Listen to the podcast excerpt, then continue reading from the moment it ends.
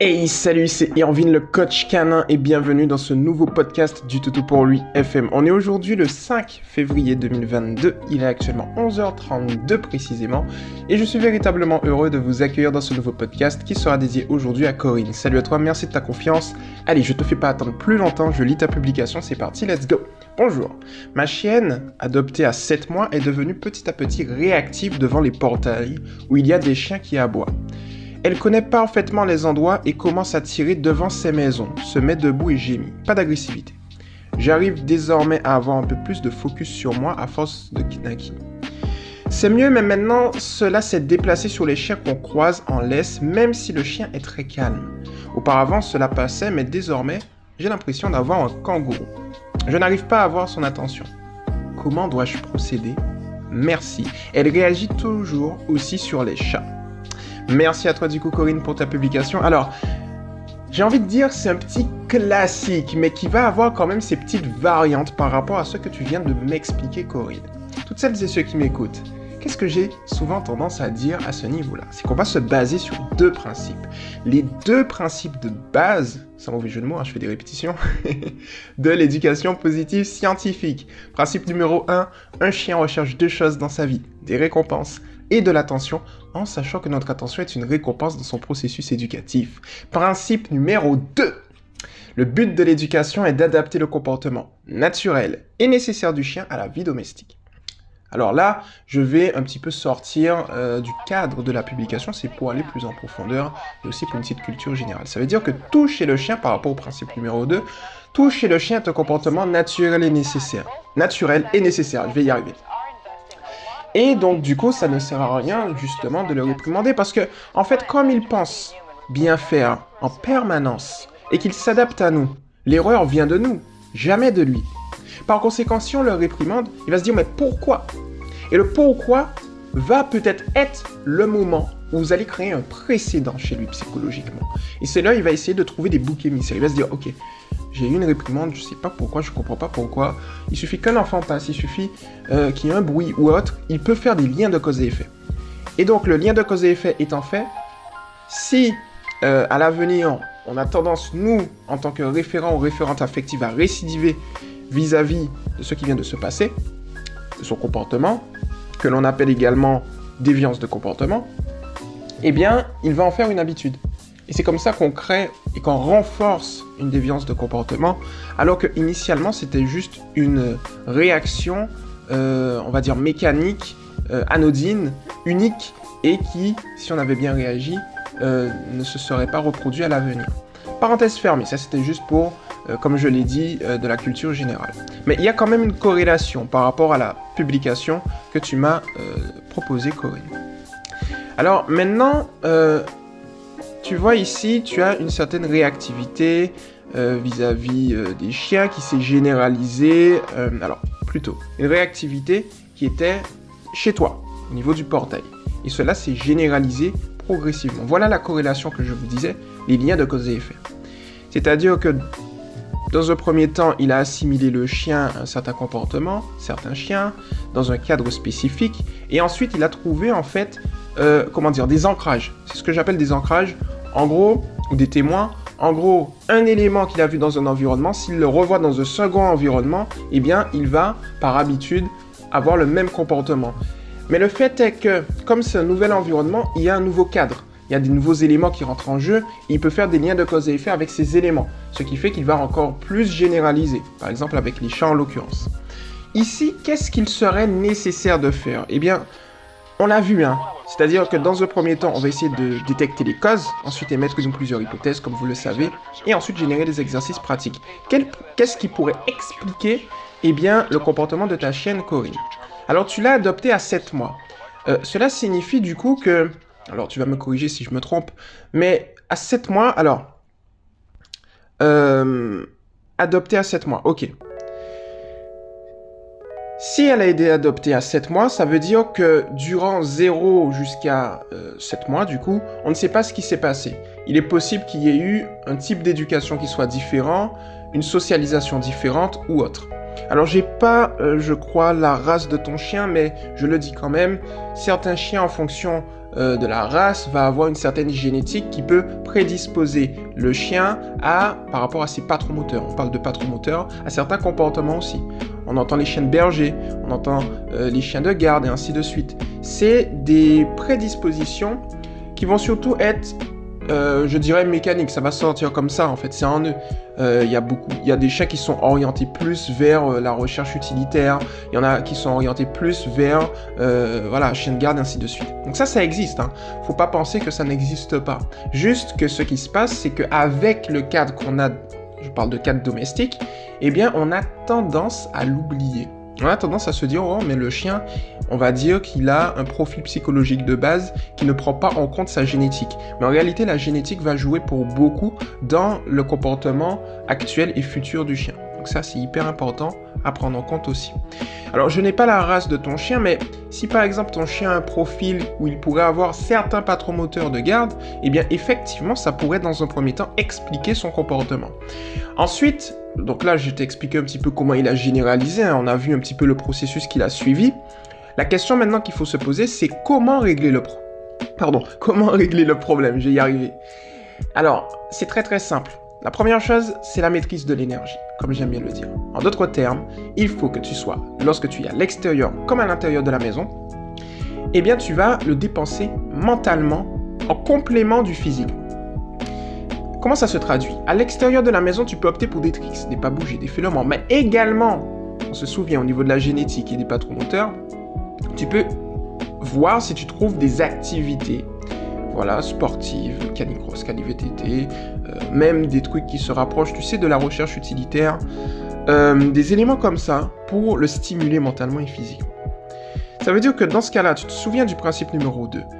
En fait, parfois une déviance de comportement, devient une déviance de comportement uniquement en fonction de l'environnement où il s'exprime. Je te donne un exemple tout simple. Si ton chien, il mordit ses jouets, ce n'est pas une déviance de comportement. Ça devient une déviance de comportement à partir du moment où il mordit peut-être ta paire de chaussures ou un meuble. Or, le comportement est très clairement le même pour le chien. Du point de vue du chien, il n'y a rien qui change. Le seul truc qui change, c'est l'environnement, le cadre. Et c'est le cadre qui ne nous plaît pas. Mais pas le comportement du chien qui ne nous plaît pas. Et ça, c'est hyper important à voir.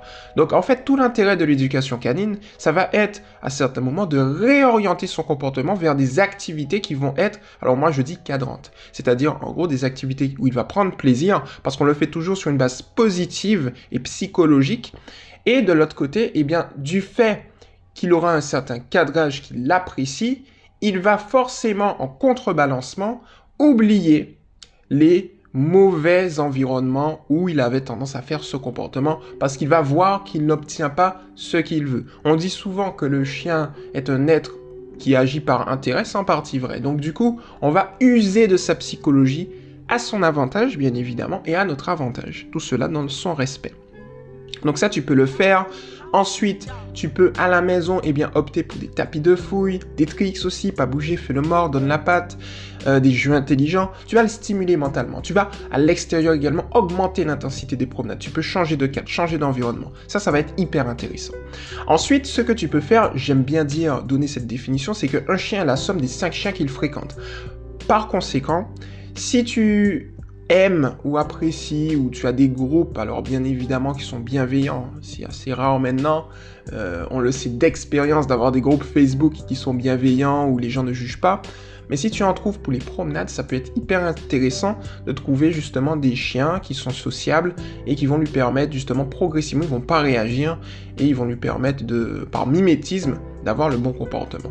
Et maintenant, on rentre désormais au cœur de l'exercice. Ici, on va opter pour un contre-conditionnement que l'on va lier à de la désensibilisation. Derrière ces termes techniques, tu vas voir, c'est très très simple. En d'autres termes, ce que tu vas faire, c'est la chose suivante. C'est que tu vas te positionner, imaginons tes... Alors, on donne le cadre. Hein. Tu es dans un groupe avec une team de chiens. Voilà, promenade groupée, tranquillou, tranquillou. Et puis, toi, tu vas te mettre en marge, en fait, de la team. Par exemple, euh, à 3 ou 4 mètres. Et tu vas observer ton chien.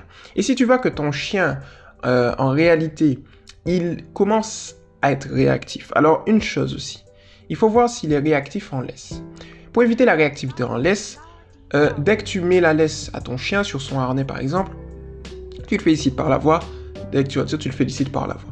Voilà, ça ce sera amplement suffisant. Et ça, avec la répétition, il va apprécier d'avoir la laisse. Bon, tu te mets en marge de la team et tu observes ton chien. Si tu vois une certaine euh, réaction vis-à-vis de lui, tu vas voir s'il arrive à se calmer. S'il n'arrive pas à se calmer, tu vas rétrograder, c'est-à-dire que tu vas reculer de 1 mètre. Donc, tu étais, je crois, je dis 3 ou 4 mètres, imaginons tu es à 3 mètres, et eh bien tu vas reculer et tu seras à 4 mètres. Et l'objectif en fait sera quoi? C'est que lorsque tu vas voir, que tu vas détecter qu'il adopte le bon comportement, tu vas le féliciter par la voix, par les caresses, pour qu'il puisse faire le lien de cause et effet suivant. Lorsque je suis calme et serein, j'obtiens de bonnes choses et j'arrive à aller vers les autres. Mais surtout, inconsciemment, il va se dire les autres égale positif. Donc ça va le motiver à aller vers l'avant, mais toujours à son rythme. Et tu vois, en fait, on essaye de trouver le juste milieu, la zone de confort à confort. Cette zone qui va te permettre justement de progresser et surtout lui va lui permettre de progresser. Et donc, quand tu vois qu'il y a un succès, comme je te l'ai dit, caresse, euh, félicitations par la voix, tu peux aussi, c'est pas obligatoire, hein, tu peux lui donner une croquette ou autre, et tu avances de 1 mètre. Et ensuite, tu fais ça encore et encore. Tu avances, tu recules, tu avances, tu recules, et ainsi de suite, jusqu'à ce qu'il puisse être proche des chiens. Donc ça, ça va être déjà une bonne chose. L'autre chose que tu peux faire, ça c'est vraiment, alors ça c'est le cœur, hein, comme je t'ai dit. Là, on est en mouvement. Tu peux le faire en mode statique. Tu te mets dans un parc où tu ne bouges pas. Et pour l'instant, en tout cas, euh, et euh, imaginons, tu es à 5 mètres d'un endroit où il y a énormément de chiens. Tu l'observes. Si tu vois qu'il est calme et serein, félicitations, tu avances d'un mètre. Si tu vois qu'il est un peu réactif, tu essaies de voir s'il arrive à se calmer au bout de 2-3 minutes. S'il n'y arrive pas, tu recules d'un mètre. Voilà, et tu ignores. On est vraiment dans les principes psychologiques et ça c'est hyper cool. Et au bout d'un moment, tu vas te rendre compte de quoi? C'est qu'il va se dire que les éléments extérieurs, de 1, eh bien, il n'a pas à en avoir peur, il n'a pas à se défendre vis-à-vis de ça, et 2, ça lui rapporte de très bonnes choses. Alors initialement, il va faire des éléments extérieurs, ce que j'appelle des éléments à récompense. C'est-à-dire qu'en gros, euh, il va réagir positivement avec le bon comportement uniquement parce qu'il sait qu'il va obtenir des bonnes choses de ta part. Mais, avec la répétition, avec le temps, il va faire des éléments extérieurs, en l'occurrence des chats, des chiens ou autres, des éléments récompenses. C'est-à-dire qu'on a enlevé le A. Les éléments récompenses, c'est tout simplement qu'il va apprécier la proximité de ces, de ces êtres, par exemple, en l'occurrence les chiens et les chats. Donc ça va être hyper intéressant de travailler ça surtout sur du long terme. Parce que c'est là où ça va te permettre euh, d'ancrer la, bonne habitude, je vais y arriver décidément, euh, chez ton chien. Voilà un petit peu ce que je te propose vis-à-vis de ça. Ensuite, une chose que j'allais oublier au tout tout tout début du podcast, mais que je dis maintenant, j'ai un petit doute. Est-ce que tu l'as adopté à 7 mois ou est-ce qu'il a actuellement 7 mois? Euh, Juste pour savoir, comme ça c'est pour optimiser. L'autre chose, c'est que si par contre il a 7 mois, parce que j'ai pas l'âge de ton toutou, c'est une hypothèse, est-ce que ton chien euh, est... Alors, aussi petite parenthèse là-dessus, au niveau de, des hormones, si ton chien n'est pas castré, ça peut renforcer l'apparition, tout du moins une déviance de comportement. Mais la castration ou la stérilisation ne va pas euh, éliminer la déviance de comportement si on procède justement à cet acte. C'est ce qu'il faut bien comprendre. Ça va diminuer l'intensité du comportement, mais pas la supprimer. Alors parfois, ça peut diminuer à un point tel qu'on a l'impression que c'est supprimé, mais en réalité, la déviance est toujours là jusqu'à est exprimée à une intensité si basse qu'on ne la voit plus.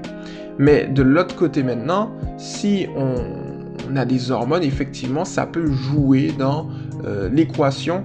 Et donc la castration et la stérilisation peuvent permettre de baisser l'intensité et de nous mettre dans une position gagnante pour régler le problème plus rapidement. Ça veut dire que la castration et la stérilisation, je parle bien dans le cadre de déviance de comportement et pas au niveau de la santé, hein, on est au niveau comportemental, ça va être, si tu veux, un atout, mais qui doit être lié à euh, soit d'une côté une thérapie comportementale ou une liste d'exercices pour régler le problème. Mais en tout cas, il faut que ce soit en, en duo en fait. Voilà, il faut jamais que ce soit seul. Espérer castrer son chien pour faire disparaître un comportement juste ça, ça fonctionnera pas. Il faut toujours derrière le lier eh bien à, euh, voilà euh, à des exercices pratiques et pragmatiques. Voilà un petit peu ce que j'avais à dire vis-à-vis de ça. Alors, j'ai pas l'âge de ton chien, mais euh, je pense qu'il est dans la période de l'adolescence toujours. Donc, voilà. Alors aussi l'autre chose, il faut pas espérer que ça se calme avec le temps. Ce qui va fonctionner en fait chez les toutous, c'est l'observation, le fait de le faire à son rythme, dans le respect de son seuil de tolérance et en comprenant sa psychologie profonde. Vous pouvez vous servir pour ça des deux principes que je vous ai donnés. Donc voilà un petit peu euh, pour ton podcast Corinne. Et puis, base-toi toujours sur une position, enfin une vision long terme. On va essayer de résoudre le problème sur 3 à 4 mois. Mais, je sais, c'est long, mais en réalité, si psychologiquement tu te mets sur 3 à 4 mois, comme j'aime bien le dire, je vous saoule avec, on le sait très bien, tu vas résoudre le problème peut-être en 2 semaines ou en 1 mois. Mais ça, c'est pas la question. Parce qu'en fait, l'objectif dans tout ça, Corinne et toutes celles et ceux qui m'écoutent, c'est pas de résoudre le problème, c'est de mieux comprendre votre chien et vous prenez le temps pour ça. Donc en fait, chaque jour qui passe, essayez de mieux comprendre votre chien. Pourquoi il fait ça? Dans quel contexte? Quel est l'environnement? Quels sont les éléments? Y a-t-il une certaine génétique qui peut jouer? On est dans une démarche scientifique où on investigue en permanence. En fait, l'éducation, c'est pas d'avoir un chien, je dirais, fini, clé en main, totalement éduqué, parfaitement éduqué, non. L'éducation, c'est être dans le processus dans le processus de croissance pour atteindre un certain idéal. Idéal qui au final, on va pas forcément l'atteindre parce que l'objectif n'est pas de l'atteindre. L'objectif, c'est justement parce que c'est l'adversité qui permet d'avoir une vie unique, une relation unique. Si votre chien est parfaitement éduqué depuis le tout début et qu'il vous fait pas de galère, vous avez aucune montée en émotion ni, rien du tout, en fait, vous aurez un goût amer de ce, euh, de cette relation. Et ça, ça n'existe pas, heureusement. Le chien idéal n'existe pas. Et d'ailleurs, le chien idéal, c'est le chien qui a des défauts. Le chien parfait n'existe pas. C'est ça, en fait, que j'avais envie de vous dire. C'est-à-dire que l'imperfection est parfaite. Et le parfait se traduit par l'imperfection. Donc si vous cherchez un chien qui va être comme un robot, en fait, ça va pas marcher. Achetez un robot, du coup. Là, vous aurez peut-être, et encore, parce que les robots euh, font aussi des erreurs. Donc vous voyez, rien dans ce monde n'est parfait. Rien. L'univers n'est pas parfait. L'univers a ses anomalies et nous faisons partie de l'univers. Donc nous avons également nos anomalies. Donc voilà, restez dans le processus pour croître. Ok? Voilà. Et vous allez voir que vous allez progresser. C'est comme ça qu'il faut voir la chose. Donc voilà pour le coup, j'espère que ton podcast euh, t'a plu, Corinne. C'était Irvine le coach canin. À toutes celles et ceux qui m'ont écouté également, j'espère que ça vous a plu. Je vous invite à aller bien évidemment sur le site de toutoupourlui.com pour avoir des ressources complémentaires par rapport à tout ce que je viens de dire. Vous allez voir, il y a plein de choses intéressantes. Si vous n'êtes pas encore sur le mouvement Toutou pour lui, c'est éducation positive pour les chiens officiels. L'officiel entre crochets, tiré du 6, Toutou pour lui. Voilà. C'était Irvine le coach canin et on se retrouve, comme d'habitude, très rapidement dans un prochain podcast. Ciao